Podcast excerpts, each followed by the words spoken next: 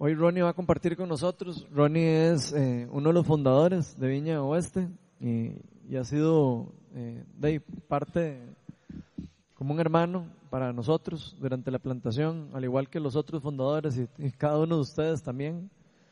Eh, Ronnie es una persona a la que yo admiro mucho, sinceramente. Eh, creo que Dios le dio un don que él está a punto de desarrollar y yo quiero eh, bendecirlo hoy y pedir que el Espíritu Santo se mueva a través de él, de manera de que él pueda cumplir también su propósito. Cada uno de nosotros tenemos un propósito, eso es una cosa que hay que acordarnos. Todos, cada uno tenemos un propósito. Y quiero orar por él también. Aquí, sorry, pero aquí nos gusta orar por todo el mundo. Entonces, yo sé que a veces da, les da pereza, pero a mí me gusta mucho. Y es una bendición. Señor, eh, gracias por la vida de Ronnie. Te pido que lo bendigas y que lo que vaya a hablar hoy, Señor, sea de poder para muchas personas que están aquí. Yo sé que tú vas a hablar de diferentes maneras a diferentes corazones, Señor. Yo bendigo a Ronnie y lo, empodero, Señor, por medio de tu Espíritu Santo. Y te pido que lo guíes y que quites todo estrés y toda ansiedad que pueda haber sobre él, Señor. Déjalo ser libre, Señor. Recuérdale que aquí no hay nadie en este lugar, Señor, más que tu Espíritu, Señor. No tenemos que tener miedo de, de nadie, ni querer agradar a nadie aquí. Y yo te pido para que Él pueda hablar libre, que pueda hablar lo que tú has estado hablando a su corazón, de manera que Él pueda fluir y pueda eh, contar y, y exponer lo que tú has puesto en, en su corazón, en su testimonio de vida y en todas las cosas que estás haciendo en su vida, en su familia. Lo bendecimos en el nombre del Padre, el Hijo y el Espíritu Santo. Hola, buenas noches. Se siente un poquito diferente estar allá y después estar aquí. La verdad es que bastante diferente, pero, pero bueno, ya me tocó estar en el parqueo, ya me tocó predicarle a los niños en algún momento, en audiovisuales, trapear, barrer, abrir las ventanas, un poquito de todo. Lo más importante es el corazón con que se lo hacemos al Señor. No importa en dónde lo hacemos, pero se lo tenemos que hacer de la mejor manera. Y, y bueno, finalmente me tocó a mí. Eh, han sido 15 meses de desierto, pero el Señor es fiel, ¿verdad? Qué lindo eso porque, porque la, la charla de hoy habla exactamente de la palabra de Dios. Y, y es algo maravilloso porque a mí también me toca que hablarles de un testimonio mío. Y, y bueno, yo recuerdo que, que cuando mi esposa es la que, la que dirige el Ministerio de Niños para los que no la conocen y somos de Guatemala, tenemos cinco años de estar en Costa Rica. Y bueno, cuando yo le propuse matrimonio a Marien, no fui como muy creativo que digamos, la verdad. Eh, no me gusta hablar mucho de eso porque se enoja todavía. Eh, pero, pero algo que realmente me impactó mucho fue el día que yo le dije a sus papás que me quería casar con ella. Eh, el día que le pedí en matrimonio a, a, Marien. Por alguna razón fue algo que generó en mí algo terrible, ¿verdad? Algo, algo que, un miedo que jamás en la vida he tenido hasta el día de hoy que me tocó que volver a predicar. Y, y la verdad es que, que, que, me puse a pensar por qué me dio tanto miedo, porque lo hicimos, hicimos el intento tres veces. Y, y, era algo que me agarraba un pánico horrible en el cuarto y ya no podía salir y yo no podía decirles y ella estaba desesperada. Y, y entonces era algo muy, muy extraño, ¿verdad? Y yo no sabía por qué, porque Marian y yo teníamos más o menos siete u ocho años de andar juntos, de ser novios. Yo sabía que me iban a decir que sí, por eso que no fui tan creativo cuando le pedí matrimonio a ella, porque yo sabía que no tenía opción, me tenía que decir que sí, ¿verdad? Y hicimos como tres intentos, fue algo complicado, y teníamos, eh, le repito, siete u ocho años de andar juntos. Eh, yo llegaba a las nueve de la mañana a la casa de ella, me iba a las diez de la noche, literalmente me regalé en esa casa y me di adopción. Me dejaron entrar y ya no me pudieron sacar. Y, y la verdad es que los amo, mis suegros son como mis segundos papás. Y pues yo pensé que como ellos son de piel clarita, ojitos claros, y yo piel canela, algo iba a salir de ahí bueno. La raza había que arreglarla de alguna forma. Entonces, Todos en la familia sabían que nos queríamos casar, excepto los papás. Y, los nervios me jugaban una mala pasada y, yo me llenaba de pánico, de, pero de una cosa súper extraña y no sabía controlarlo, la verdad. Y el miedo realmente era el compromiso de llevarme a la única hija. Yo venía de un hogar disfuncional, mis papás estaban separados y, y, eso era, era muy difícil para mí que en la casa de Marian ella era la única hija, es la única hija, es una chineada como dicen aquí en Costa Rica. Y el compromiso de comprometerme yo a formar un hogar con alguien que usted ve que en su casa es feliz, que es amada, que es la única hija, pues usted tiene que sentir algo que dice no le puedo dar menos de lo que tiene aquí, ¿verdad? Y eso era lo que a mí me llenaba de pánico realmente. Y la importancia de nuestra palabra es proporcional a su valor. Depende exclusivamente de cada uno de nosotros. Si nosotros mismos no le damos valor es porque no somos comprometidos. No cumplimos lo que decimos cada vez y cada vez menos la palabra de las personas tiene un valor. Y antes de empezar a hablar de, de, lo que es la palabra del Señor, a mí me gustaría orar, una, hacer una breve oración por, por el tema del día de hoy, que se llama la palabra de Dios. Y les voy a pedir que cierren sus ojos junto conmigo. Señor, te doy gracias en esta noche, Padre. Gracias por la oportunidad, gracias eh, por lo que estás haciendo. Es tu idea, Señor, que yo esté acá.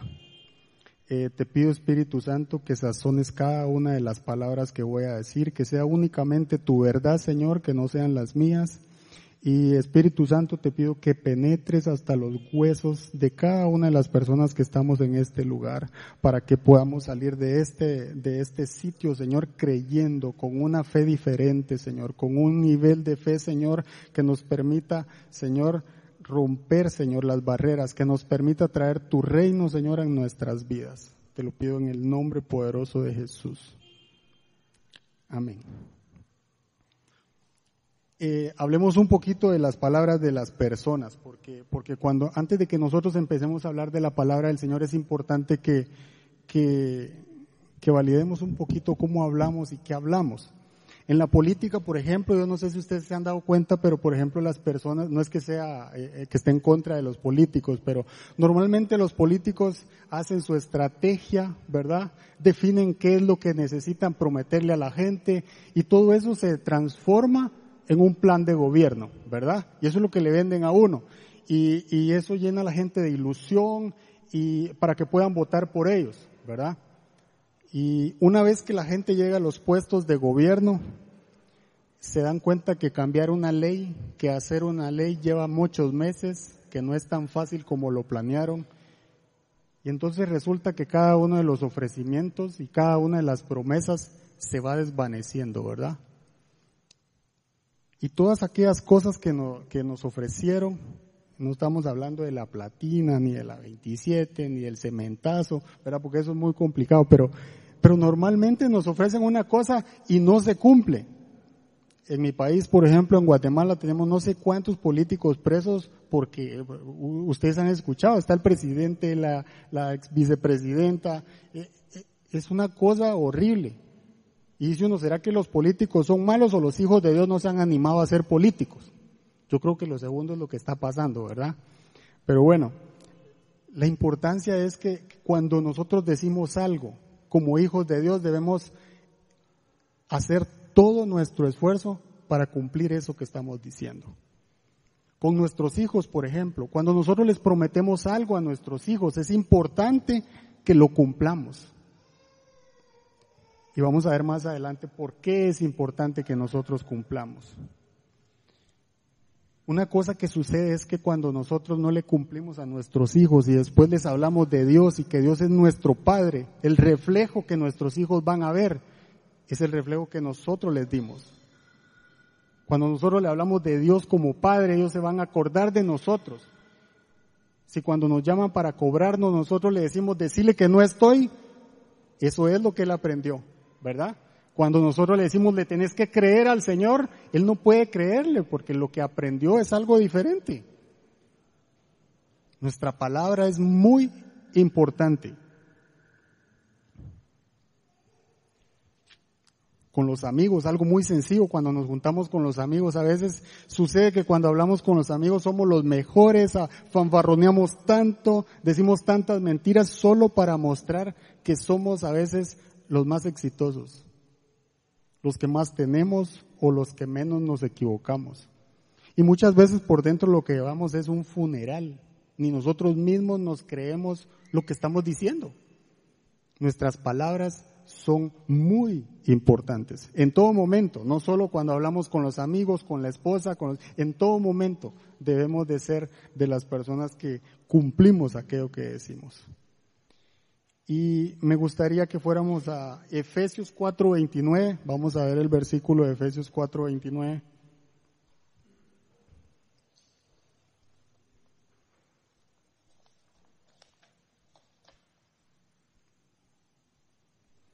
dice, ninguna palabra corrompida salga de vuestra boca, sino la que sea buena, necesaria, para, para la necesaria edificación a fin de dar gracia a los oyentes.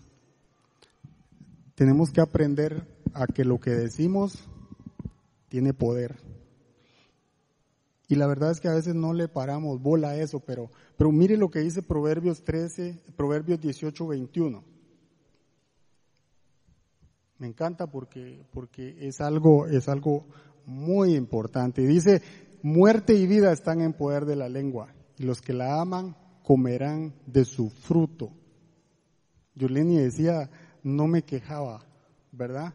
Y fueron 15 meses de luchar. Fueron 15 meses de pedirle al Señor que hiciera algo hasta que el Señor lo hizo. Y esas son las palabras que tienen que salir de nuestra boca, más que las quejas, porque a veces nos encerramos en el círculo de la queja y lo que tenemos que hacer es repetir la palabra de Dios para nuestras vidas, porque eso es lo que nos va a edificar. Esa es la palabra de vida, esa es la palabra buena que tenemos que repetirnos a nosotros mismos. Pero cada vez la palabra de las personas tiene menos valor, confiamos menos, para todo hacemos contrato ahora. Para todo hay que hacer un adendum, para todo hay que asegurarse que los demás van a cumplir con lo que me están diciendo o con lo que yo estoy ofreciendo. Muchas veces ni siquiera para llegar a una cita somos cumplidos y como ya sabemos que siempre llega tarde, le cambiamos el horario para que, porque ya sabemos que siempre llega media hora tarde. Hasta eso nos pasa. Y muchas veces creemos que el Señor es igual. A veces creemos cuando conocemos a Cristo que el Señor también es igual. Nosotros le fallamos, nosotros decimos cosas que no cumplimos y creemos que el Señor también, a Él también le pasa lo mismo. Y no es así. Miren lo que dice la Biblia de la palabra de Dios. Primera de Pedro 1.24. Dice, porque toda carne es como hierba y toda la gloria de hombre como flor de la hierba. La hierba se seca, la flor se cae, mas la palabra del Señor permanece para siempre. Dice otro versículo que no está ahí, pero los, eh, la, la, tierra y el cielo pasarán, pero mi palabra no pasará, dice. Grábese eso, la palabra del Señor no tiene vigencia, es para siempre, permanece. Cuando yo repito lo que Dios puso en su palabra para mi vida, se cumplió ayer, se cumple hoy y se va a cumplir después. El Salmo 33, 6 nos aclara un poquito de lo que sucede cuando Dios habla. Dice, por la palabra de Jehová fueron hechos los cielos y todo el ejército de ellos, por el aliento de su boca, dice. Cuando nosotros le sacamos una palabra, una palabra a Dios, está saliendo poder, está saliendo bendición. Cuando nosotros somos agradables al Señor y Él dice algo, va a salir algo para mi vida que me va a cambiar. Y yo tengo que creer eso. Él no necesita un contrato, ya vamos a ver por qué no necesita Él realmente un compromiso escrito de nosotros. Cuando Dios habló, todo fue hecho por su palabra. Cuando Dios dijo, se hizo. Cuando prometió, se cumplió. Números 23, 19. Le estoy leyendo muchos versículos porque no quiero que le quede duda de lo que sucede con la palabra del Señor. Números 13, eh, números 23, 19 dice, Dios no es hombre para que mienta, ni hijo de hombre para que se arrepienta. Él dijo y no hará. Habló y no lo ejecutará. Tenemos mucha palabra para leer, muchos versículos. Pero a, veces la vida va muy bien, el negocio está caminando, la familia está bien. Pero si le preguntamos, por ejemplo, a Yorlenia hace cinco meses, todo se derrumbó, como decía la canción, ¿verdad? Una noticia y nos cambia todo el, entorno. A veces las cosas empiezan a ir mal porque la vida está llena de momentos buenos y también de momentos grises. A veces las cosas empiezan a salirse de nuestro control y la vida nos aflige.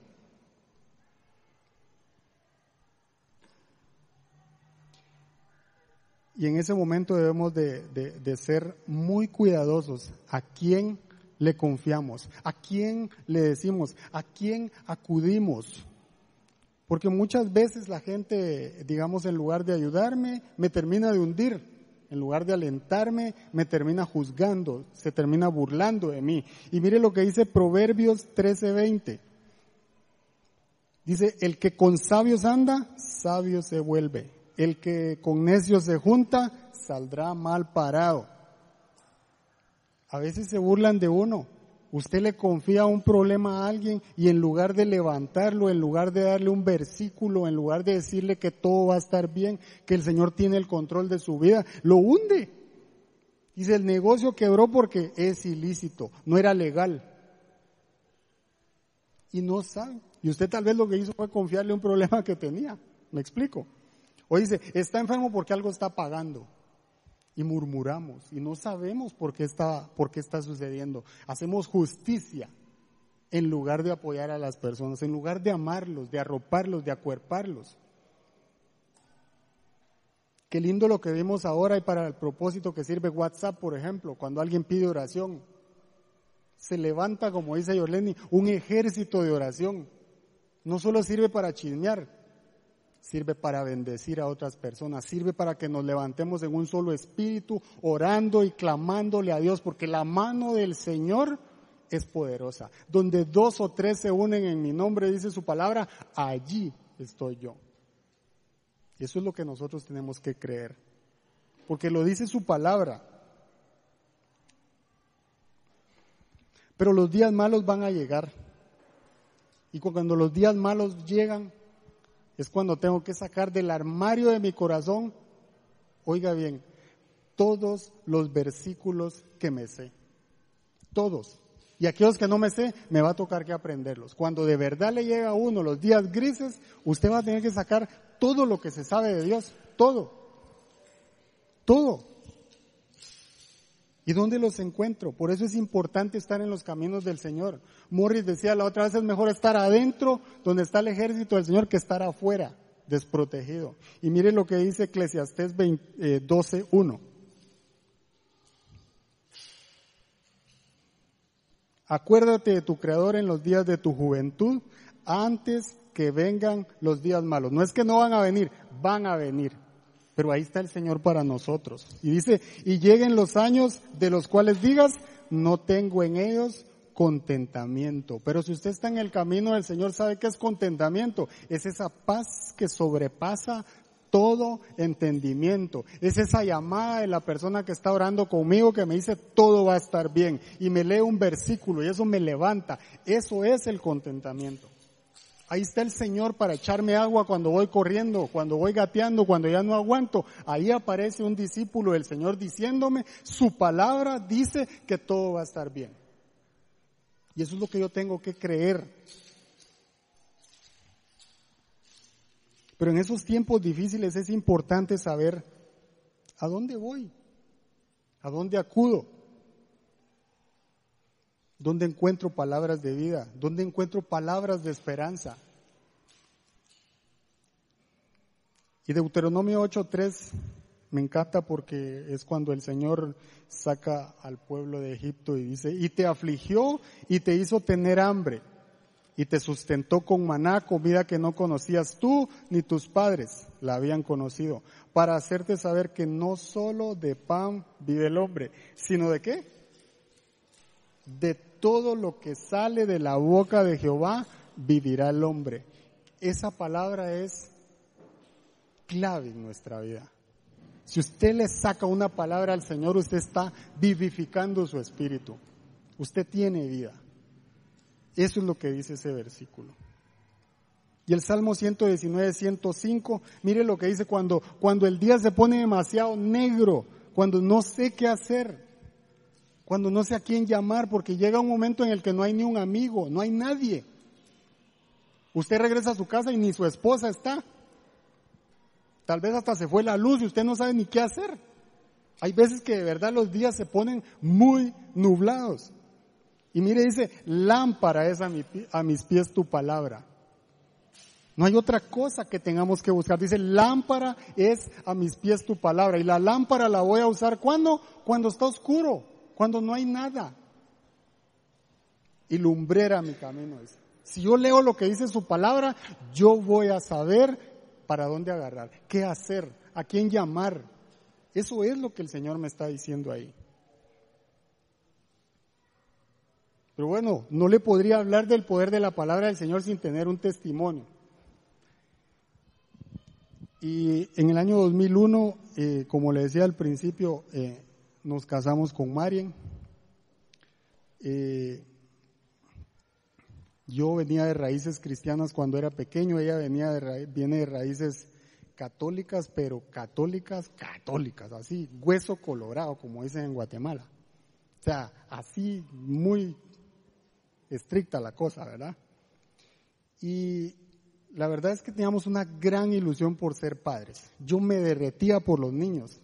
A veces los hacía llorar porque los besaba mucho y me regañaban por eso y de verdad yo me derretía por los niños. Y, era algo complicado, pero es que a mí me encantan los niños y, y nos cansamos en diciembre y, y rápido quedó embarazada. Fue algo así, una puntería de francotirador. Quedó embarazada rápido wow, esa noticia fue tan impactante porque, porque, porque era como realizar nuestro sueño como, como pareja y muy rápido. Y ustedes saben que cuando una mujer se da cuenta de que está embarazada ya van como, como cuatro semanas, como tres semanas y media, cuatro semanas. Vamos al médico en la, en la, en la sexta semana y entonces el médico manda a hacer unos exámenes y dentro de esos exámenes el ultrasonido y cuando vamos a hacer el ultrasonido el médico se queda medio callado y, el asunto, ¿verdad? Algo raro ahí y dice, eh, no se preocupen, ¿verdad? Pero vamos a volver a hacer un ultrasonido en dos semanas más. Perfecto. Bueno. Yo me fui a trabajar a Puerto Barrios, que es como ir de aquí a Limón, son 300 kilómetros en Guatemala, eh, de la ciudad. Y a la octava semana Marian fue a hacerse el ultrasonido. Y, y, cuando ella llegó a hacerse el ultrasonido, la mala noticia, ¿verdad? Eh, le dijeron, fue un 15 de mayo y le dijeron al bebé ah, no le está pasando líquido amniótico. Y se murió. Y entonces la ilusión empezó a caerse, ¿verdad? Y entonces usted empieza a pensar, wow, ¿qué pasó, verdad? ¿Por qué me pasa esto a mí? Y ella me llamó y me, y me contó la noticia y yo salí como loco en un camino que se dura uno como cinco horas, yo me duré como dos y media. Eh, y llegué y la verdad es que eh, no se me ocurría qué hacer ni qué decirle y lo único que hice fue hacerle una carta al bebé de la ilusión que teníamos y se la leímos juntos. Eh, le puse manos en, en, el estómago y, y empecé a leerle la carta y empezamos a decirle al Señor, gracias Señor. Este es un momento de dolor, pero, pero queremos entregártelo a ti. Gracias por lo que está pasando. Tú sabes, nosotros no. No entendemos nada, pero tú sí. Y entonces empezamos a, a, dejarlo en las manos del Señor. Y al día siguiente le hicieron el legrado. más para los hombres que las mujeres, pero un legrado es una operación quirúrgica que consiste en raspar la superficie de ciertos tejidos, especialmente el útero. Eso lo que quiere decir es que es como tener un, hijo, solo que los hagan más a la fuerza que otra cosa porque hay que sacarlo, ya, ya, ya no tiene vida y hay que arrancarlo literalmente, ¿verdad? Y ahí se nos fue la primera ilusión. El médico no sabía qué decirnos y simplemente nos dijo, bueno, vamos a esperar y lo vamos a intentar otra vez y lo volvimos a intentar. Rápido. O sea, se recuperó y en cuestión de cuatro meses estábamos otra vez embarazados. Y dijimos, no, no, ahora sí es un regalo del Señor. Nosotros empezamos a meternos cada día más en la iglesia, en un grupo de liderazgo, nos estábamos preparando para ser líderes de un grupo. Y, y bueno, ahí íbamos caminando en los caminos del Señor. Y Resulta que a la sexta semana vamos nuevamente donde el doctor, empieza a hacer los chequeos, manda a hacer el ultrasonido y dice, para estar seguros, en la octava volvemos a hacer otro ultrasonido, ¿verdad? Eso ya no sonaba bien otra vez. Y volvimos a regresar.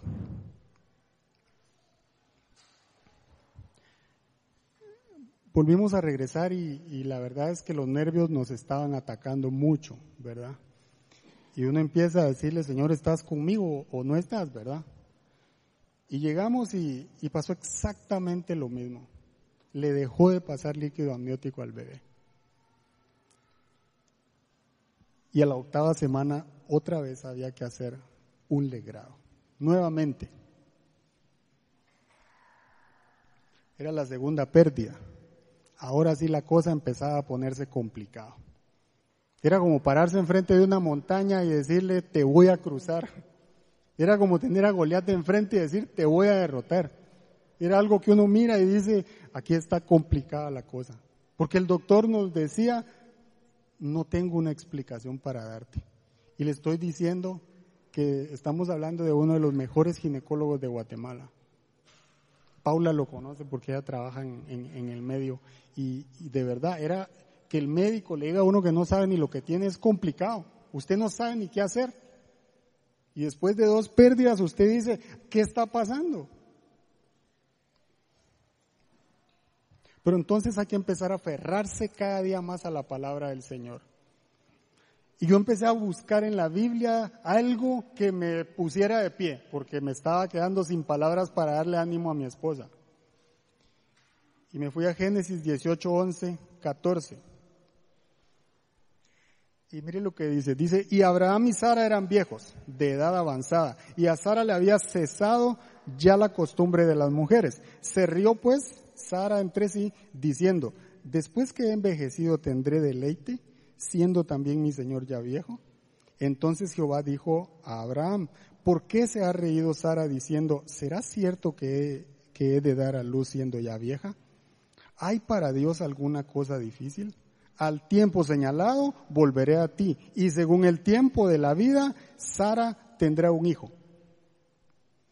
Voy a hacer una pausa aquí. Mire cómo son las mujeres. Sara tenía más o menos 90 años como 90 años, Abraham como 100. A esa edad uno está pensando ya en, si se acuerda, ¿verdad? En despedirse, en decir adiós. Pero mire, al lugar, en lugar de preguntarle al Señor, ¿será que lo voy a poder cargar y eso? No, eh, mire lo que le preguntó. Digo, ¿será que voy a tener deleite? Mire cómo son las mujeres.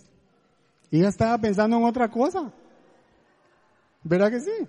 Dice, ¿será que voy a tener deleite? Y ese ya está viejito. O sea, aquí está, está muy difícil la cosa, un hombre de 100 años. Pero mire cómo le respondió el Señor. ¿Habrá algo difícil para el Señor? No lo hay. No lo hay.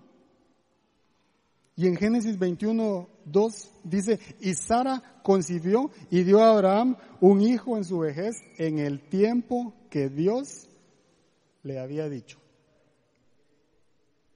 Y yo agarraba esa palabra y le ponía las manos en el vientre a Marian y yo le decía, ellos estaban viejitos, nosotros estamos jóvenes, Señor. Si lo hiciste con ellos, lo puedes hacer conmigo. Y se lo repetía y se lo repetía y se lo repetía para que eso se nos grabara en el corazón, porque esa palabra era la vitamina que nos tenía que levantar todos los días, creyéndole al Señor. Pero no es tan fácil. Y entonces lo volvimos a intentar una tercera vez. Y nuestros familiares decían que no lo lograríamos, algunos. Algunos otros hablaban cuando nosotros estábamos de espaldas. Y decían, les va a volver a pasar lo mismo. Así lo decían, la, familia, ¿verdad? Y no falta el familiar que como nos volvimos cristianos y la mayoría era católica, dice, eso le pasa por cambiarse de religión. Uy. ¿Le suena parecido eso? Eso, eso duele, ¿verdad? Y que no se lo digan a uno. Entonces dice uno, si esas son las palabras de la familia, con esos amigos, y usted está escuchando que la gente no cree. Y en lugar de animarlo, lo termina hundiendo, le baja el ánimo. Pero para propósito del Señor, volvimos a quedar embarazados. Otra vez así rápido. Ya le voy a resumir cuánto tiempo pasó, pero era algo así, de verdad. Ya vamos a intentarlo y quedaba embarazada. La productividad era en ese sentido muy buena. Y volvió a quedar embarazada y le resumo esto, volvió a pasar exactamente lo mismo. Tres veces seguidas, a la octava semana sin una explicación, otra vez, otro legrado. Ahora sí estábamos devastados. Se me acabaron los versículos se me acabaron las palabras para decirle a mi esposa. Porque yo trataba de animarla. Yo sabía un poquito más de la Biblia porque yo cuando estaba pequeño mis papás me habían llevado y se me acabó el repertorio. Definitivamente yo no sabía cómo levantarle el ánimo. La tercera vez fue muy, muy complicado. Solo recuerdo que el doctor dijo, patojos, eso significa más para, para aquí en Costa Rica. Patojos, no tengo una explicación para ustedes. No sé por qué sucede, no tengo tiempo de reacción entre que ella cumple cuatro semanas para saber que está embarazada y dos semanas del primer ultrasonido, todo va bien en esa, en esa, entre la cuarta y la sexta semana y yo ya no puedo hacer nada, no me da tiempo de dar, de definir un tratamiento o algo para decir esto es lo que vamos a hacer. Para esto ya el doctor había consultado con unos colegas, y había leído los libros de medicina, todo, y simplemente nos dijo eso. Pero aquí ya la cosa sí se ponía muy complicada y entonces nos dijo lo siguiente, no tengo una explicación y lo que vamos a hacer es lo siguiente. Vamos a esperar dos o tres años más. Y eso fue como un balde de agua fría para alguien que quiere que se derrite por los niños, que quiere ser papá. Vamos a esperar dos o tres años y después de ese tiempo eh, yo sugiero que se hagan un examen de, eh, de cariogramas, un estudio de cariogramas. Eso lo que hacen es estudiar las células entre el hombre y la mujer para determinar si hay alguna incompatibilidad, si hay alguna, eh, ¿cómo se llama? Eh, algún problema eh, que pueda generar síndrome de Down y todos esos tipos de cosas. Y no lo hacían en Guatemala y él nos dijo solo lo hacen en Estados Unidos. Y es caro. Esas fueron las palabras de él.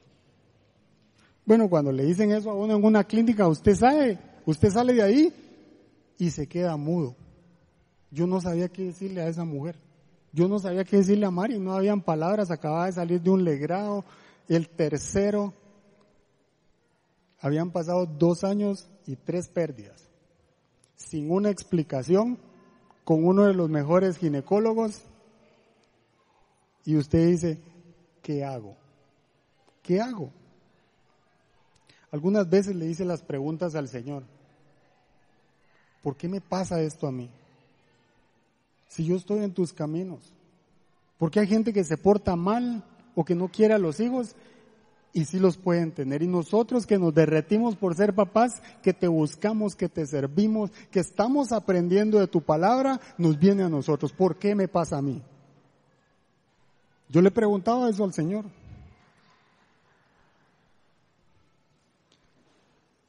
Y ahí sí se me derrumbó el mundo. Yo no sabía literalmente qué hacer. Perdí todas las fuerzas. Y recuerdo que como a la semana, dos semanas de que le hicieron el grado, yo viajé a Costa Rica y estaba en Forum, la llamé. Y cuando la llamé me dijo lo siguiente. Yo la saludé tratando de motivarla y todo va a estar bien y me dijo, quiero divorciarme.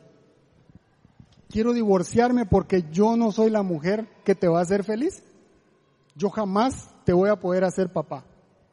Hijo de chica, eso sí ya, verá. O sea, no podíamos tener hijos y, y, y ya me estaban pidiendo el divorcio.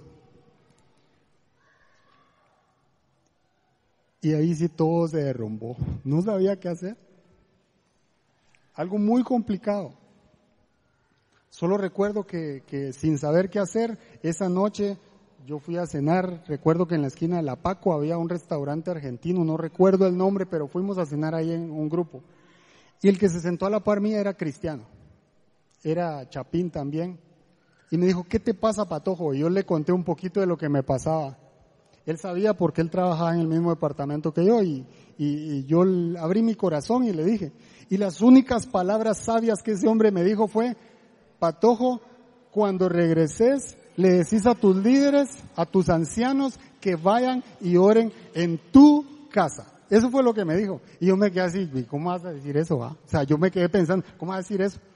O sea, si hemos, ya hemos orado hasta el cansancio y me está pidiendo que siga orando más, o sea, no fue ninguna fórmula, ¿verdad? Extraña. Pero eso fue lo que me dijo Maynor Manrique, se llama un buen amigo mío. Pero yo, como buen cristiano, me fui a buscar dónde decía eso en la palabra de Dios. Y lo encontré y sí dice, al que esté enfermo, llame a los ancianos para que oren. Y lo encontré y yo le pedí perdón al Señor. Yo le pedí perdón al Señor. Dije, wow, no, no es que sea una fórmula, es la palabra del Señor. Y la voy a agarrar para mí. Llamé a Marian después de que me pidió el divorcio. La tenía que convencer otra vez. Y eso es complicado. Porque cuando una mujer está así, no, no, no entra en razón y yo la puse a repetir lo siguiente. Mire, no podíamos tener hijos, tres pérdidas, todo era desastroso. Y yo la puse a repetir, orando ahí por teléfono con ella, yo le dije, yo quiero que repitas lo siguiente, voy a ser madre. Y pasé 10 minutos diciéndole que repitiera, voy a ser madre. Y no podía. Y se puso a llorar y se puso a quejar y no podía repetir, voy a ser madre. Y cuando colgamos el teléfono, ella lo repitió. Y yo sabía que ese día se rompió algo. Se rompió algo. Porque la boca tiene poder.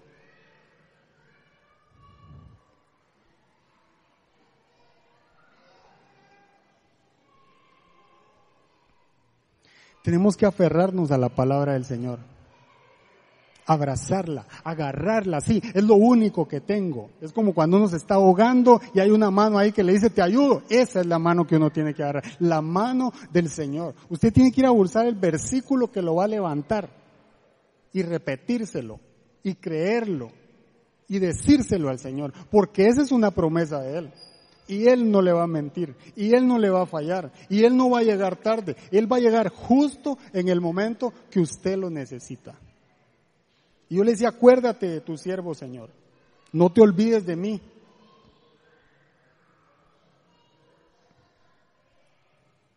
Y busqué más palabra, porque era como una vitamina para mí. Y fui a encontrar primera de Samuel 1. Del 1 al 11, y dice, y tenía él dos mujeres, el nombre de una era Ana y el de la otra Penina. Y Penina tenía hijos, mas Ana no los tenía. Y cuando llegaba el día en, el, en que el Cana ofrecía sacrificio, daba a Penina su mujer, a todos sus hijos y a todas sus hijas, a cada uno su parte, pero a Ana daba una parte escogida, porque amaba a Ana, aunque Jehová no le había concedido tener hijos. Y su rival la irritaba. Eso quiere decir que vivían en la misma casa, ¿verdad? Enojándola y entristeciéndola, porque Jehová no le había concedido tener hijos. Así lo hacía cada uno, cada año, cuando subía a la casa de Jehová, la irritaba. Así, por lo cual Ana lloraba y no comía. Y el Cana, su marido, le dijo, Ana, ¿por qué está afligido tu corazón? ¿No te soy yo mejor que diez hijos? Ella con amargura de alma oró a Jehová y lloró abundantemente. E hizo voto diciendo, Jehová de los ejércitos, si te dignares mirar a la aflicción de tu sierva y te acordares de mí, y no te olvidares de tu sierva, sino que dieres a tu sierva un hijo varón, yo lo dedicaré a Jehová todos los días de su vida y no pasará navaja sobre su cabeza. Esta es otra historia que, wow. Para empezar, el Cana antes se podía tener más de una mujer, él tenía dos. Nosotros con una estamos acorralados, ¿verdad? No me imagino con dos. Imagínense, tenía dos. Pero mire cómo oraba Ana, qué lindo. La verdad es que este pasaje me llenó tanto de fe tanto de fe cuando la encontré, que comenzamos a creerle a Dios nuevamente. Y yo no le creía en hacerme el estudio porque no tenía plata para irmelo a hacer, para empezar. Yo creí que el Señor era mi única salida. Por eso seguía buscando dónde estaban más versículos y más palabras, porque yo sabía que eso me tenía que dar una respuesta. Yo sabía que era cuestión de paciencia. Y lo que hice es que me fui a un encuentro. Yo no sé si todos saben qué es un encuentro. Es como un retiro, como un campamento, eh, un retiro de hombres en Guatemala. Y me fui a servir, no me fui a, digamos, eh, ya había ido yo a recibir y mucho tiempo después, yo, como nos estábamos preparando para, para ser líderes, yo fui a servir. Mis líderes me dijeron, vamos y necesitamos que nos ayudes. Y me fui a servir y yo tenía a cargo un grupo como de cinco o seis personas. Y recuerdo que nos dijeron, hay que preparar a la gente porque el día de mañana, que creo que era domingo, viene eh, Gustavo Bianchi, se llama él, y él tiene palabra de profecía. Perfecto. Y, bueno, yo empecé a hablarles a ellos, eh, qué significaba eso, que pusieran en las manos del Señor todo. Y recuerdo que mi oración ese día fue la siguiente. Si me vas a hablar, Señor, me vas a hablar donde yo esté me gusta hacerle oraciones osadas al Señor. ¿Sabe por qué? Porque Él es mi papá. Y entonces yo le dije, si me vas a hablar, me vas a hablar donde esté. Y recuerdo perfectamente que en el encuentro era un salón como de aquí para acá. Y estaban las filas de las personas así. Y él estaba, empezó a, dar la charla y recuerdo perfectamente que había una columna como donde está Lee más o menos y había una fila aquí de personas recibiendo. Y yo me puse exactamente atrás de la fila para que el que estaba dando la charla no me viera. Y así lo hice. Y él empezó a hablar y cuando empezó a orar aquello se volvió increíble. O sea, el Señor empezó a moverse de una manera sorprendente. Y yo estaba, y, yo miraba que la gente, o sea, estaba pasando algo algo sobrenatural y, y de repente él dice, hay alguien detrás de esa columna. Uf.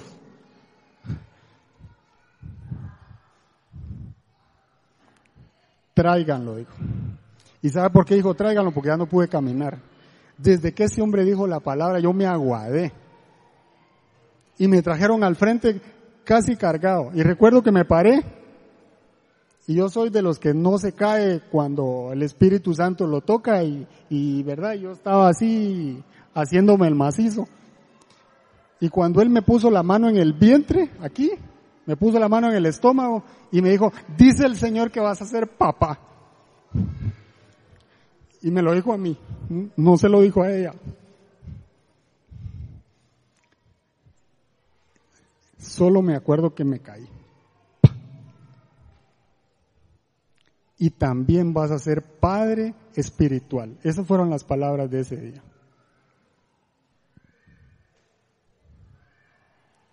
Y no se me olvidan esas palabras. Porque yo le dije a Dios, me vas a hablar donde yo esté. Y me escondí. Y ahí me encontró. Y yo llamé a Marian y yo le conté ella no podía sentir lo mismo porque ella no vio. Pero yo me embaracé en ese momento, se lo, puedo asegurar. Yo, me embaracé en ese momento. Y la llamé y yo le dije, mira, el Señor dijo esto. Y lo vamos a intentar. Y recuerdo que regresamos eh, del encuentro, regresamos del retiro.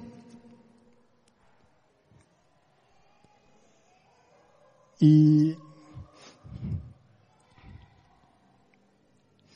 Y era algo, era algo increíble, la verdad, inexplicable. Y entonces me acordé que mi amigo me había dicho que llamara a los ancianos de la iglesia. Invitamos a nuestros líderes, en aquel momento eran cuatro. Era Orlando, esposo de, de, uy, ¿cómo se llama? No recuerdo. Y Eric Castellanos y Priscila. Y los invitamos, era cerca de Navidad y llegaron a orar por nosotros. Y ese día la oración estuvo tan impresionante que no me deja mentir, pero el arbolito de Navidad, la punta del árbol, es de esos árboles que se arman así de piezas, se cayó la punta del árbol, por alguna razón que no sé. Pero la oración estaba impresionante. Y lloramos y se nos acabaron las lágrimas porque ellos eran personas que siempre estuvieron ahí para nosotros siempre, apoyándonos, creyendo, levantándonos una y otra vez. Cada vez que le hacían un legrado a Marian, ahí estaban en el hospital, acompañándonos. Pero Eric era una persona muy tranquila. Y recuerdo que cuando terminamos de orar, ya era tarde, y él no se aguantó y dijo lo siguiente. Él dijo, no los quiero ilusionar. Y eso era porque habíamos tenido tres pérdidas. No los quiero ilusionar, dijo. Pero es que era tan real lo que vi que se los tengo que contar.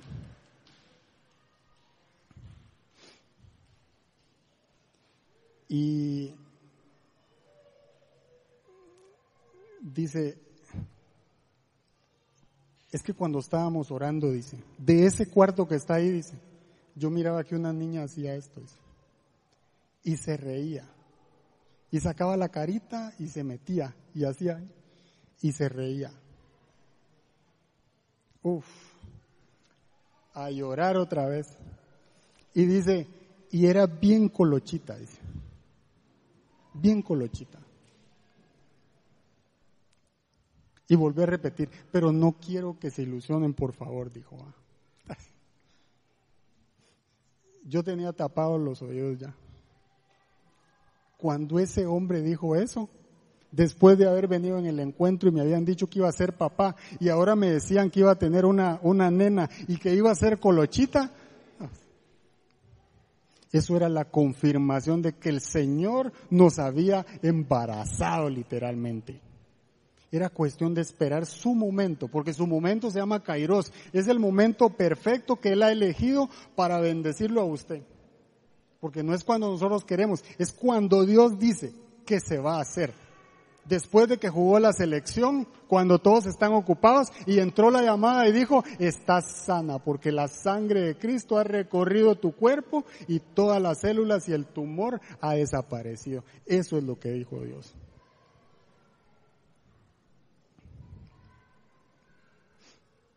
Primera de Samuel 1, 27, 28.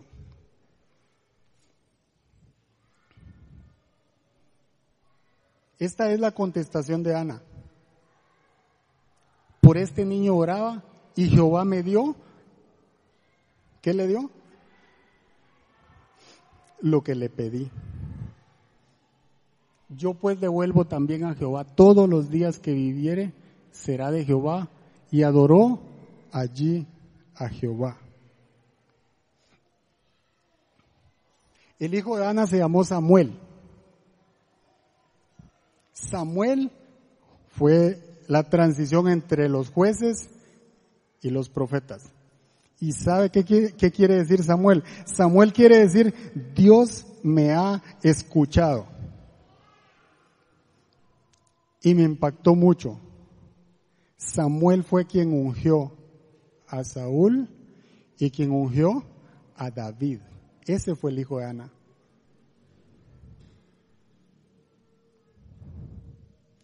Qué lindo. Doña Cinia me puede llamar a Vale.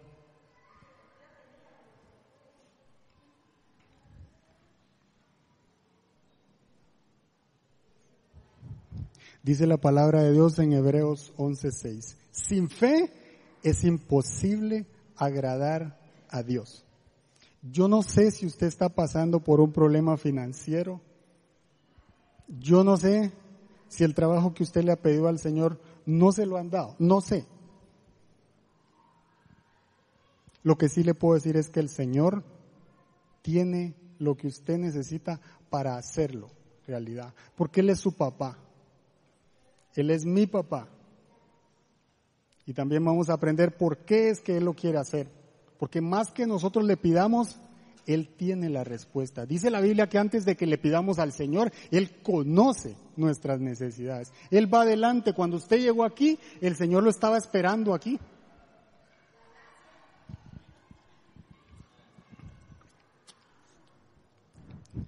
A mí me dijeron que iba a ser una niña. Es ella. 13 años. Y me dijeron que iba a ser colocha. Y le abundan los colochos.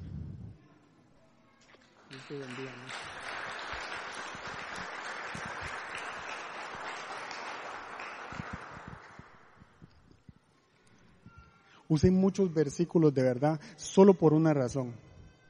Hay una cosa que nosotros tenemos que atesorar en nuestro corazón y es la palabra de Dios. Usted tiene que buscar el versículo que lo levanta, que lo anima. No importa lo que esté pasando, usted tiene que creerle a esa palabra que Dios tiene para su vida, porque lo va a sorprender. Y no es porque nosotros seamos buenas, buenos. Mire lo que dice Isaías 55:11. Y con esto me gustaría que nos pusiéramos de pie, por favor.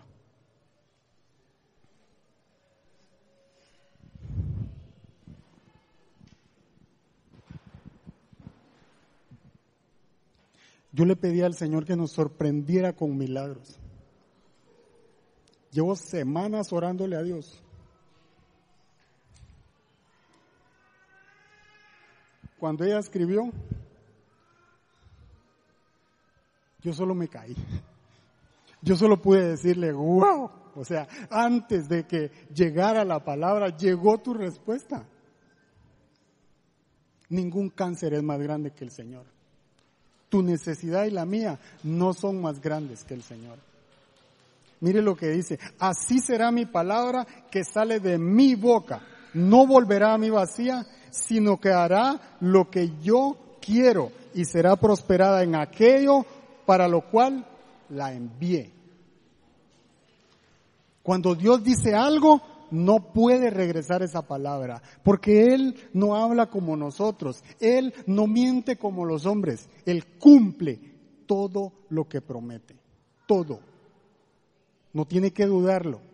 Eso es lo que dice esa palabra. Y la tenemos que atesorar, la tenemos que agarrar, porque eso es lo que nos sostiene. Y quizá usted se pregunte, bueno, pero es que yo lo que hice, no me permite creerle a Dios. Hice tantas cosas malas que yo creo que no merezco el milagro.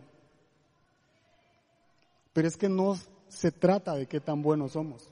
No se trata de qué tanto pecamos. Porque si nos arrepentimos, Él nos perdona. Él es fiel y justo para perdonarnos. Y dice que no se acuerda porque nuestros pecados los lanzó al fondo del mar. Entonces, ¿por qué hace milagros en nuestras vidas? Isaías 53.5 nos da la respuesta. Él envió a su Hijo por usted y por mí. Y eso es lo que dice ahí. Mas él herido fue por nuestras rebeliones, molido por nuestros pecados. Y el castigo de nuestra paz fue sobre él. Y por su llaga, ¿qué? Fuimos nosotros curados. Ponga la atención al verbo fuimos nosotros curados. Fuimos nosotros curados. No está diciendo tal vez van a ser curados. Aquel que haga tal y tal cosa va a ser curado. No, si el precio lo pagó el Señor en la cruz del Calvario. La sangre del Señor ya fue derramada. Por eso que usted necesita. Por eso que yo necesito. Solo hay un ingrediente que el Señor nos está pidiendo y es fe. Creer que Él lo va a hacer. Pero a veces nuestra fe nos traiciona y nos dice, yo no sé, eso lo hacía el Señor antes. Pero no es así. A veces tenemos fe para creer que el Señor sanó al ciego untándole lodo, abrió el mar con, cuando levantó el callado Moisés, ¿verdad? Pero no creemos que puede hacer lo que yo necesito. Pero mire lo que dice la palabra de Dios. Hebreos 13:8. Él no es un Dios de ayer, nada más. Él no es historia. Dice Jesucristo es el mismo ayer, hoy y siempre.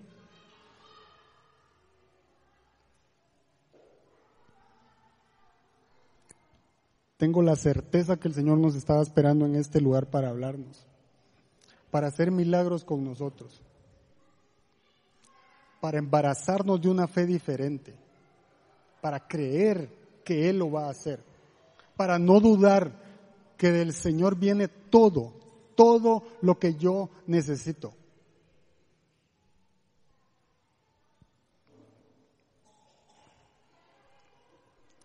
Yo quiero que traiga su necesidad al Señor.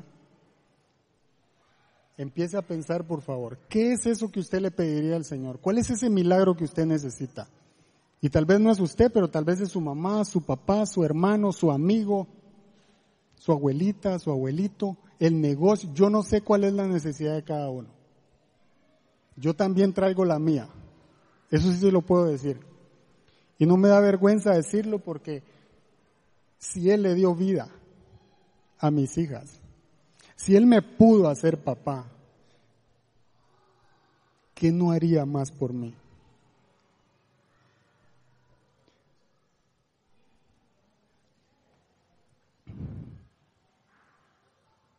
Dice Mateo 7, del 7 al 8. Y con esto vamos a cerrar. Yo le pido que por favor piense cuál es el milagro que necesita de Dios. Y no dude en su corazón para pedírselo a Dios. Dice, pedid y se os dará. Fíjese cómo empieza el versículo. Pedid y se os dará. Buscad y hallaréis. Llamad y se os abrirá. Porque todo aquel que pide, recibe. Y el que busca, haya y al que llama se le abrirá. Tenemos que aprender a pedirle a Dios con fe, sin dudar.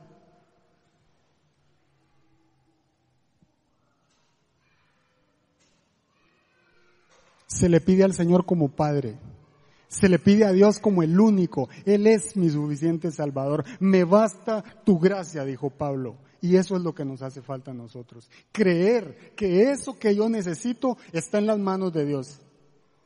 Y que una palabra del rey, una palabra del rey y todo será transformado a nuestro alrededor.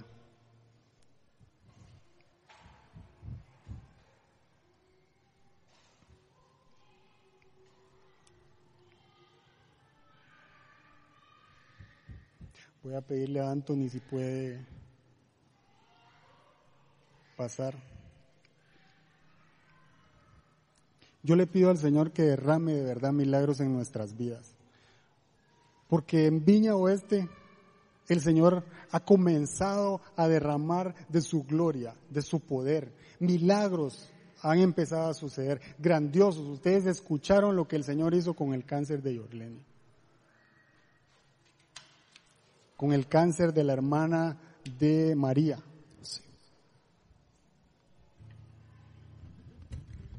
mandándole un inversionista a Julieta, cuando se suponía que no tenía que aparecer alguien. El Señor ha empezado a mostrar su gloria en este lugar y ustedes y yo tenemos que creer que Dios está en este lugar, que el Señor nos ha traído para confiar en Él, porque Él es fiel para cumplir sus promesas. Y Juan 14, 13 al 14 dice lo siguiente. y todo lo que pidieres al Padre en mi nombre, lo haré, para que el Padre sea glorificado en el Hijo. Si algo pidieres en mi nombre, yo lo haré. Lo dice dos veces. En el mismo versículo lo dice dos veces. Cerremos nuestros ojos, por favor. Todo aquel que necesite un milagro, póngalo en las manos del Señor. Cierre sus ojos y póngalo en las manos del Señor. El oído del Señor está inclinado a este lugar, escuchando su voz. Dios quiere escucharlo a usted. Dios quiere que de su boca salga eso que usted le quiere pedir al único. El único que lo puede cumplir es el Señor. Dios quiere escuchar la voz de su hijo, de su hija. Por eso ustedes y yo estamos acá. Porque Dios tiene cuidado de sus hijos.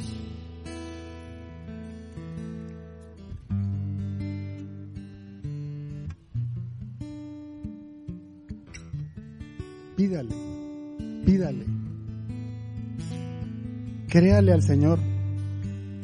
Aproveche la oportunidad para abrir sus labios y decirle, Señor, tú eres mi única salida. Señor, yo necesito una intervención divina.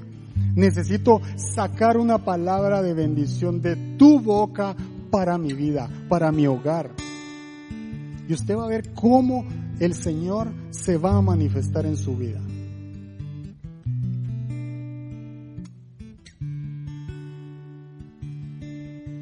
Para los hombres es imposible, aclaró Jesús. Mirándolos fijamente, dice Mateo 19, 26. Mas para Dios todo es posible. Oiga bien, todo es posible para Dios.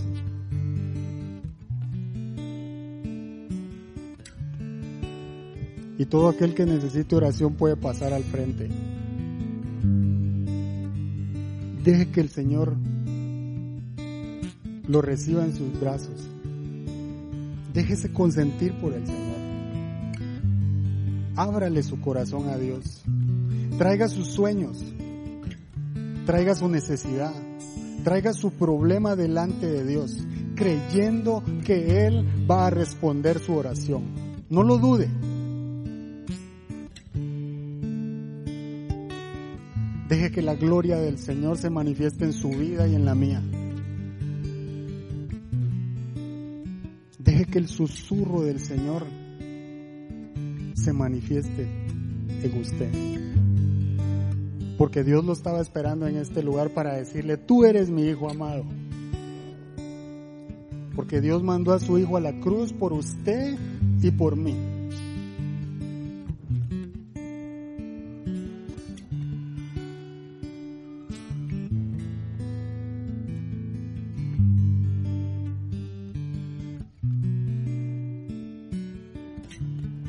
Ven Espíritu Santo.